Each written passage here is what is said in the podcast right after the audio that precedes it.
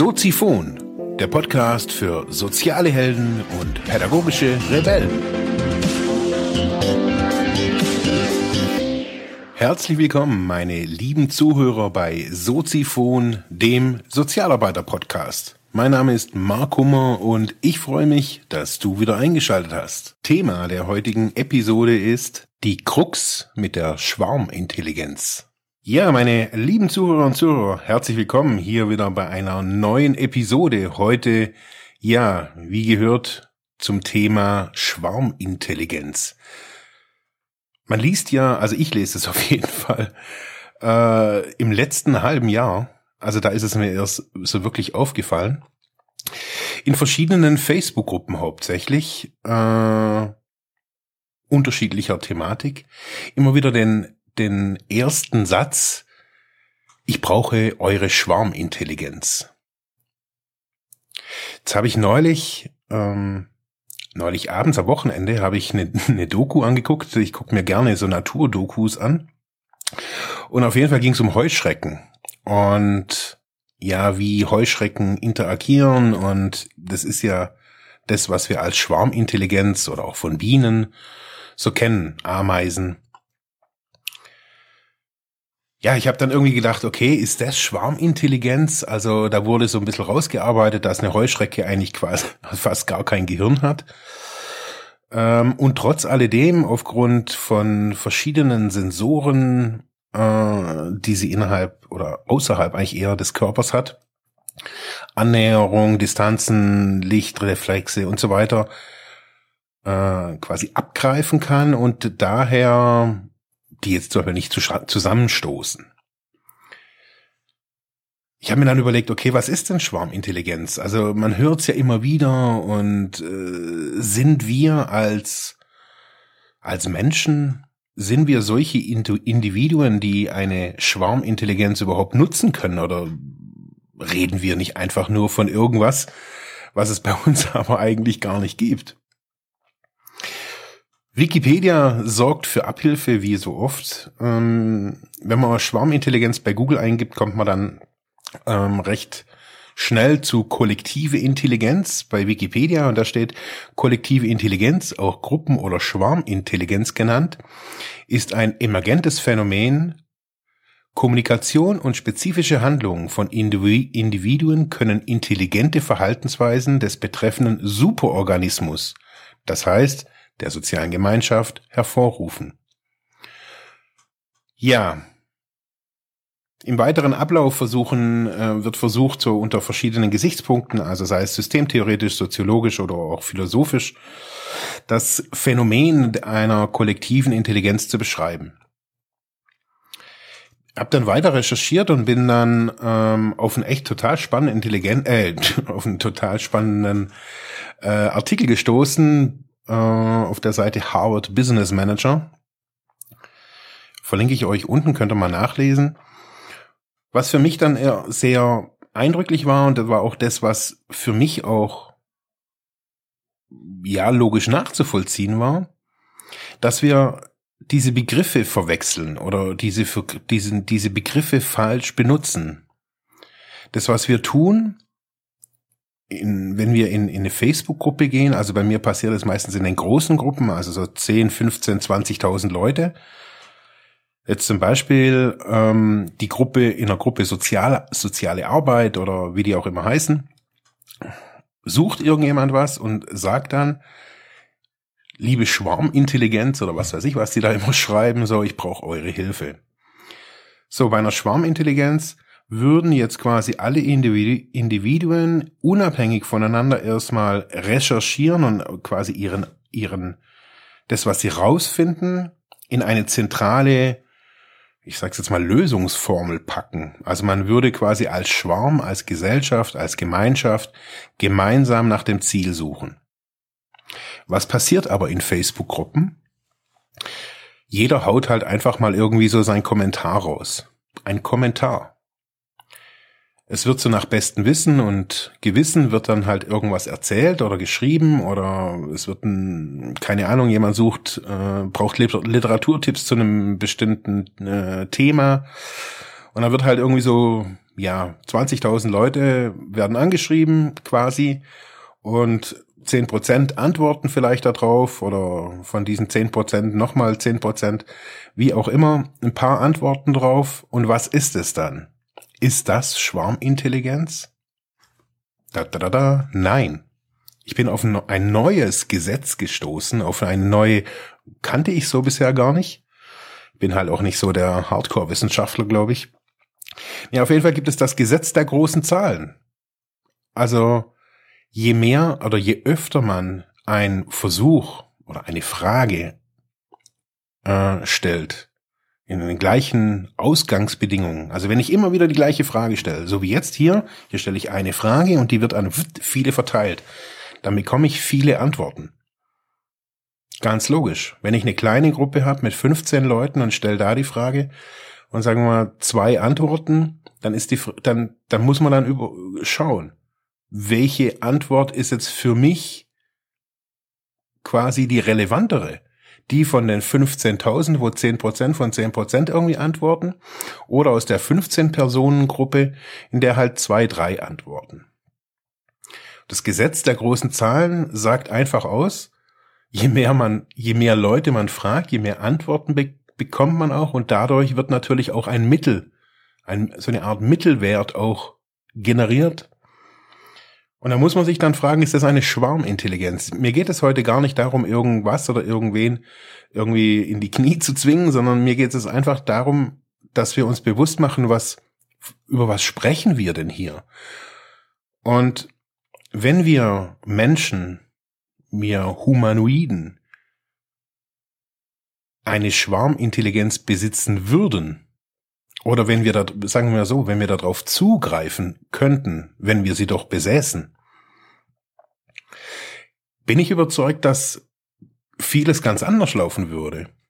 Nämlich, wir könnten in einer Firma die Schwarmintelligenz der Mitarbeiter quasi anzapfen und gemeinschaftlich an einem Problem arbeiten.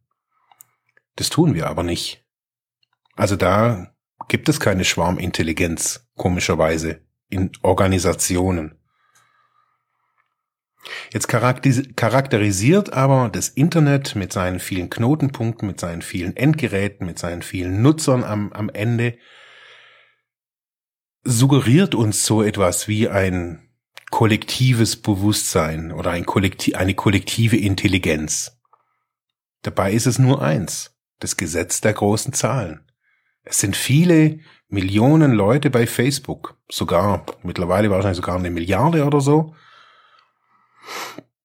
das heißt, wenn man da eine Frage stellt und die an alle streuen würde und alle sehen sie und alle wären, äh, keine Ahnung, würden, würden ihren, ihren Hintern hochkriegen und würden dann was antworten, dann hätte man einfach nur viele Antworten. Da würden dann wahrscheinlich 70 Prozent auf die Antwort und 10 Prozent auf die Antwort. So könnte man das natürlich dann ausrechnen. Und wieder muss ich sagen, wir schmücken uns mit Federn, die wir nicht haben. Besonders auch in solchen Begriffen. Wir kleiden uns natürlich sehr gerne, wenn wir, oder auch so ein Text sieht natürlich dann ganz gut aus, wenn wir an die Schwarmintelligenz appellieren. Aber dadurch, dass wir etwas falsch be bezeichnen, etwas auch falsch deuten, entsteht auch eine falsche Erwartung. Und dadurch natürlich auch meines Erachtens auch ein falsches Ergebnis. Als Beispiel hat jetzt gerade vorhin jemand hier auf Facebook in einer Gruppe Soziale Arbeit hat was zu einem Thema Armut gesucht. Ja, was passiert dann? Es passiert, dass halt irgendwie innerhalb der ersten fünf Minuten zehn Leute irgendwie irgendwas schreiben. Ich habe ihr dann einen Link reingeschrieben über den Arm, also vom Armuts- und Reichtumsbericht der Bundesregierung. Und es ging noch irgendwie so zack, zack irgendwie weiter und dann stand irgendwie da Danke. Und dann habe ich gedacht, was ist denn das jetzt hier irgendwie für eine, für eine, also nicht nur von der Herangehensweise, die war ja sowieso irgendwie total schräg, aber was hat die jetzt?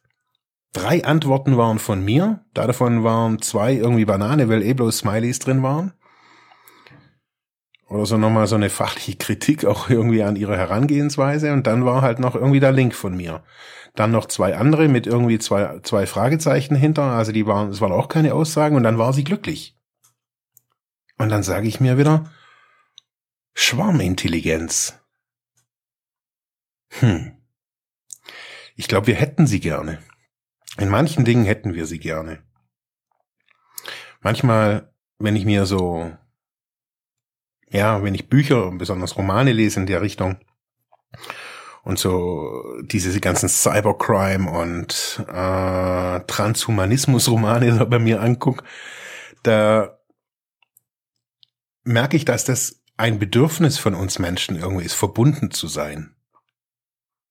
Und wenn wir es irgendwie übers Gefühl nicht mehr sind, weil das ist ja das, was ganz viele so umtreibt heutzutage oder auch immer mehr beschäftigt, dass sie sich getrennt fühlen von den anderen, von der Umwelt.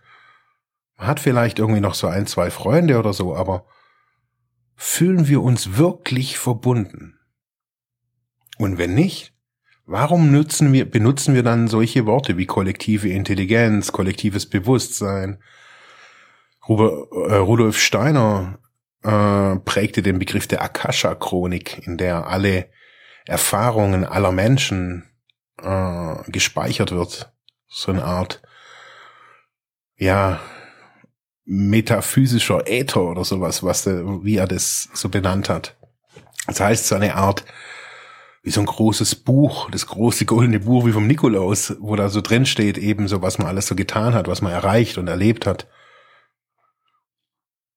Aber was erleben wir in unserem Alltag denn, wenn wir immer so an die Schwarmintelligenz appellieren? Außer natürlich, dass es unsere eigene Bequemlichkeit ist, mal irgendwie ein Buch in die Hand zu nehmen und zu lesen oder selber den Webbrowser zu bedienen und zu recherchieren.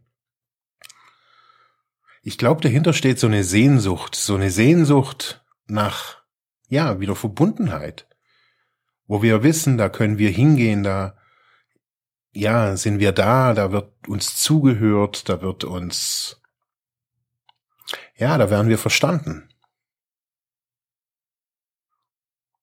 Ich glaube, dass hinter diesen ganzen Begriffen, wie wir sie auch immer wieder in unserem Alltag, in meinem Alltag tauchen sie immer wieder so ein bisschen auf, diese technischen und rationalen Begriffe, der Versuch, Verbindung wiederherzustellen. Das erlebe ich daran, dass wenn ich ja, wenn ich auf den, auf den Gemeinschaftssinn, auf die Vernunft, auf die, wir sind ja alle Menschenzüge da irgendwie aufspringen möchte, dass der Ursprung von allem Trennung ist. Dass ich mich dahinter getrennt fühle. Und deswegen benutze ich oder benutzt, benutzen Menschen, glaube ich auch, solche Begriffe wie Schwarmintelligenz, um sich wieder verbunden zu fühlen. Zu sagen, hey, ich kann da irgendwie kurz in Facebook und kann da eine Frage stellen und bekomme da eine Antwort. Was für eine Antwort wird da gar nicht so wirklich hinterfragt. Wenn ich jetzt so ein Bienenvolk angucke oder so eine Heuschrecken, äh, so ein Heuschreckenvolk, das zu Hunderttausenden oder Millionen irgendwie über über so ein Feld oder über eine, eine Region fliegt,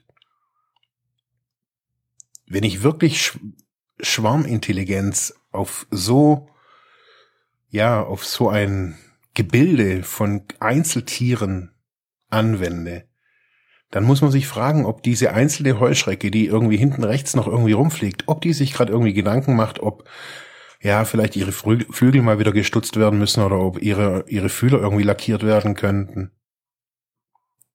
Die sind alle einem, nach einem Ziel ausgerichtet. Ein Kollektiv. Und das Interessante an so einem Kollektiv ist, dass das Individuum dadurch verschwindet. In einem Kollektiv zählt das Individuum als Individuum gar nichts, weil es gibt ja das Kollektiv. Das Kollektiv ist immer stärker und immer größer und immer bahnbrechender. Und wenn wir solche Begriffe benutzen wie, ja, auch kollektives Bewusstsein, was heißt es dann für uns, wenn das dahinter steht? Mich würden eure Gedanken wirklich oder eure Meinungen sehr interessieren. Schreibt mir, gebt mir ein paar Kommentare, abonniert mich aber auch bei iTunes und so weiter.